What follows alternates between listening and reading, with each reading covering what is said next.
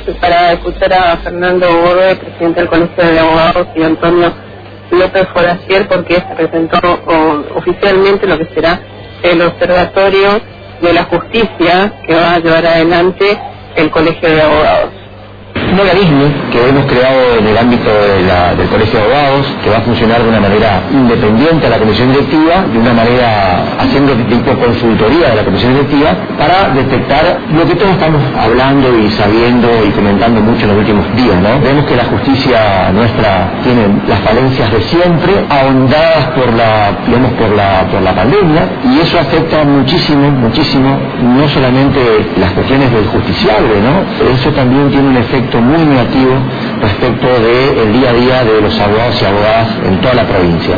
Nuestra preocupación principal está eh, en defender los honorarios profesionales.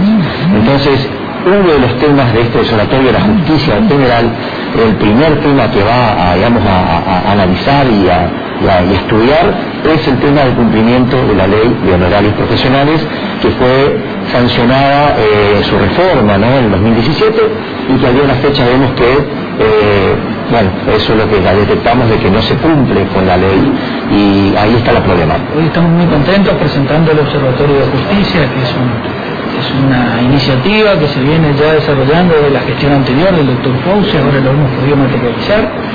Eh, hemos abordado distintas problemáticas, es un órgano independiente, tal como lo expresó el doctor Orbe, que relevará distintos datos cuantitativos de la justicia y del servicio, abordando todas las problemáticas. Eh, luego de un abordamiento de distintas propuestas y distintas temáticas, hemos decidido hacer hincapié en la ley de honorarios profesionales nuestra, que fue sancionada en el 2017 con, elevándola a, con rango de orden público y hemos detectado un reiterado incumplimiento de la justicia al momento de, regular los honorarios. ¿Qué establece nuestra norma? Nuestra norma establece que los jueces deben, y es muy importante hacer hincapié en el deber, no es una facultad ni una atribución, regular nuestros honorarios al dictar sentencia. Esto evita eh, violaciones y permite el ingreso de nuestros colegas CDA. Bueno, lo que hemos advertido es que eso no se está cumpliendo y vamos a salir a relevar. Cuando salimos a relevar, empezamos a darnos cuenta que existía el incumplimiento de otra norma del Poder Judicial, que es la norma de acceso a la información judicial sancionada en octubre del 2019 por la legislatura.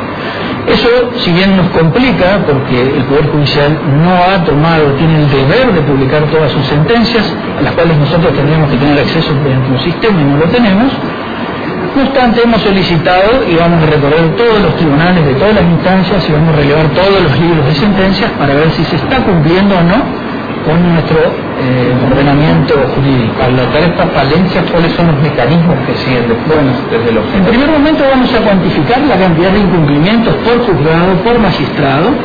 También hemos abierto un canal de denuncias para que nuestros colegas remitan denuncias anónimas, ya sea con foto, con PDF, con los datos que tengan eh, así de este modo el colegio será quien eh, hará la, gestión de denuncia.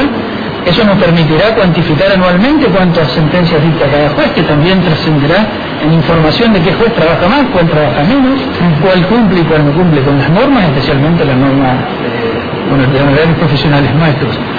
Así, asimismo, también en el caso de que existan reiteradas, evaluaremos a través de la comisión directiva la reiterados incumplimientos. Nosotros en el mes de marzo, y bien asumimos en la gestión, hemos eh, remitido notas advirtiéndole a todos los jueces de todas las circunscripciones que esta es la posición del colegio y que el colegio no puede permitir que el órgano que está para garantizar las leyes no la cumpla, ni mucho menos la nuestra.